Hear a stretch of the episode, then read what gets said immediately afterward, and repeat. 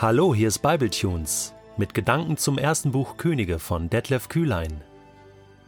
Der heutige Bibletune steht in 1. Könige 6, die Verse 1 bis 13 und wird gelesen aus der Hoffnung für alle. 480 Jahre waren vergangen, seit die Israeliten Ägypten verlassen hatten. Es war das vierte Regierungsjahr König Salomos. Im Monat Siv, dem zweiten Monat des Jahres, begann König Salomo mit dem Bau des Tempels für den Herrn. Das Gebäude war 30 Meter lang, 10 Meter breit und 15 Meter hoch. An der Vorderseite baute Salomo eine Vorhalle an. Sie war genauso breit wie der Tempel und 5 Meter lang. In die Tempelmauer ließ Salomo Fenster mit Rahmen und Gitterstäben einsetzen. Um die beiden Seitenwände und die Hinterwand baute er einen dreistöckigen Rundgang, der in einzelne Kammern unterteilt war. Das untere Stockwerk war zweieinhalb Meter breit, das mittlere drei Meter und das oberste dreieinhalb Meter. Mit jedem höher gelegenen Stockwerk trat die Tempelmauer etwas mehr zurück. Dadurch entstanden Mauervorsprünge, auf denen man die tragenden Querbalken der Stockwerke abstützen konnte. So mussten die Balken nicht in der eigentlichen Tempelmauer verankert werden. Die Steine für den Bau des Tempels wurden vorher im Steinbruch schon fertig behauen. Daher brauchte man sie am Bauplatz nur noch zusammenzufügen und hörte dort keinen Lärm von Hämmern, Meißeln und anderen Eisenwerkzeugen. In das untere Stockwerk des Rundgangs kam man durch eine Tür an der rechten Tempelseite. Von dort führte eine Wendeltreppe zum mittleren und oberen Stockwerk hinauf. Nachdem das Mauerwerk errichtet war, ließ Salomo das Gebäude mit einem Flachdach versehen, das mit Balken und Brettern aus Zedernholz gedeckt wurde. Den Rundgang verband er durch Zedernbalken mit der Tempelmauer. Die drei Stockwerke waren jeweils zweieinhalb Meter hoch. Eines Tages sprach der Herr zu Salomo: Du baust mir diesen Tempel. Wenn du nun so lebst, wie es mir gefällt, wenn du mein Gesetz befolgst und auf jedes Gebot achtest, dann will ich mein Versprechen einlösen, das ich schon deinem Vater David gegeben habe. Dann will ich mitten unter den Israeliten in diesem Tempel wohnen und mein Volk nie verlassen. Ist dir eigentlich schon mal aufgefallen, dass die Bibel ziemlich genau beschreibt, wie Noah die Arche gebaut hat, wie Mose die Stiftshütte gebaut hat und wie Salomo hier den Tempel gebaut hat? Es wird so genau beschrieben, dass schon viele Leute sich hingesetzt haben und Pläne, Baupläne gezeichnet haben. Und einige haben es sogar schon nachgebaut. Äh, man kann sogar äh, die Stiftshütte äh, besichtigen. Es steht an vielen Orten in Deutschland und auch in Amerika gibt es ein Modell. und auch den Tempel von Salomo hat man natürlich nachgebaut, in Anführungsstrichen, so im kleineren Maßstab, aber so, dass man es sich anschauen kann, sich genau vorstellen kann.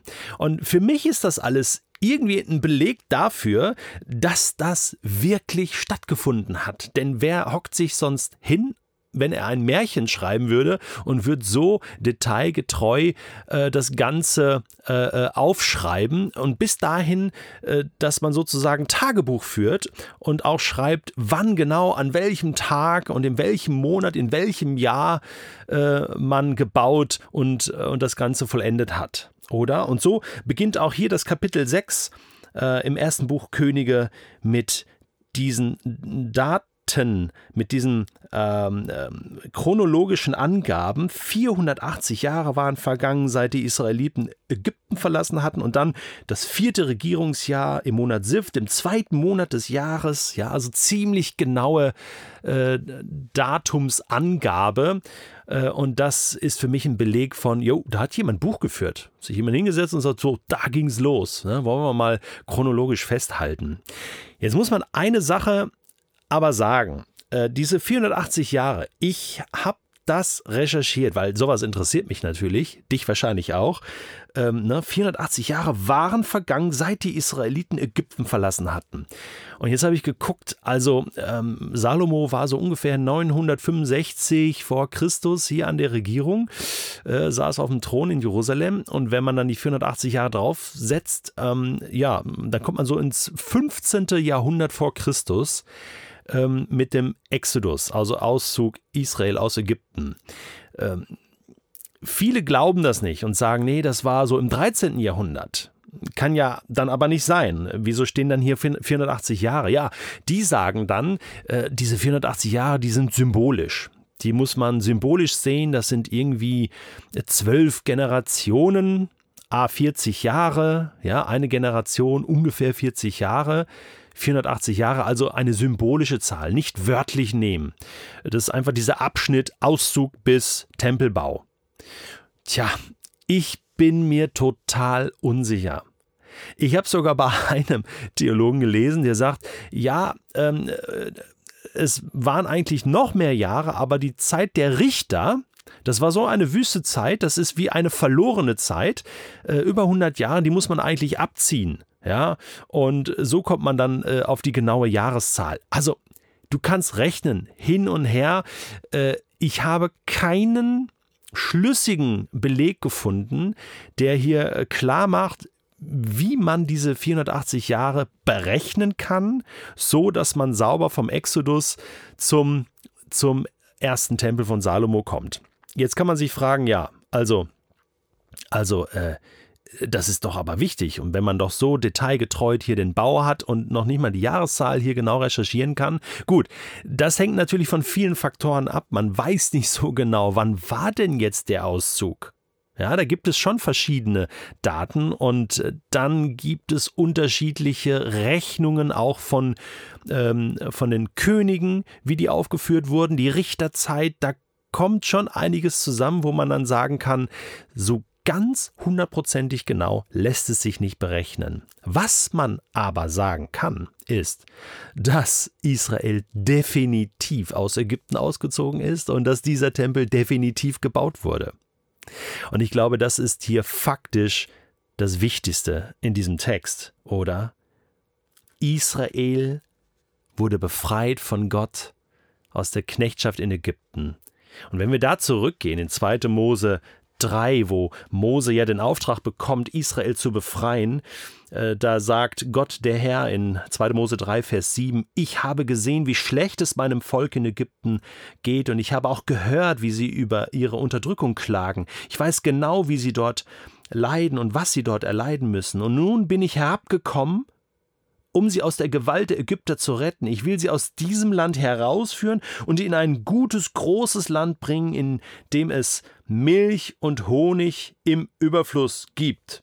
Jetzt leben da noch die Kananiter, aber ihr Israeliten werdet dieses Land einnehmen. Und genau diese Verheißung hat sich jetzt ja in Anführungsstrichen 480 Jahre später nicht nur erfüllt, sondern auch der Wohnort Gottes dass, dass Gott unter seinem Volk wohnt, bei seinem Volk wohnt. Das hat sich erfüllt. Und das ist sozusagen der Höhepunkt der Heilsgeschichte. Dass Gott selbst ein halbes Jahrtausend später noch dran denkt, hey, das habe ich dem Mose versprochen. Ja, man könnte noch eins draufsetzen. Äh, noch ein paar Jahrhunderte zurück. Dem Abraham habe ich das versprochen. Dem David äh, habe ich das versprochen. Und ich halte meine Versprechen. Jetzt bin ich da. Jetzt geht's los. Und ich lasse das Ganze gelingen. Und davon berichtet 1. Könige 6. Und das ist so, so fundamental wichtig, dass du und ich ganz genau wissen, das, was Gott versprochen hat, was er dir schriftlich in der Bibel gegeben hat, dass er dich liebt, dass er dein Heil will und für dein Heil alles tut, dass er seine Verheißungen hält, dass er am Ende aller Zeiten alles in die Hand nehmen wird und alles zum Ziel führen wird, zu seinem gerechten Ziel. Das wird sich alles bewahrheiten. Das ist die Realität. Und deswegen können wir dem absolut vertrauen. So schließt auch dieser erste Text ab. Eines Tages sprach der Herr zu Salomo: Hey, ja, du baust mir jetzt diesen Tempel. Das ist gut, das ist ein schönes Bauwerk. Aber weißt du, was wirklich wichtig ist? Lebe so, wie es mir gefällt. Befolge meine Gebote. Achte auf mein, auf mein, auf meinen Willen, auf meine Gebote. Dann will ich mein Versprechen einlösen. Da haben wir es. Ja? Ich will es einlösen. Ich will bei euch wohnen und ich will euch nie verlassen. Also, Nehmen wir Gott doch endlich beim Wort.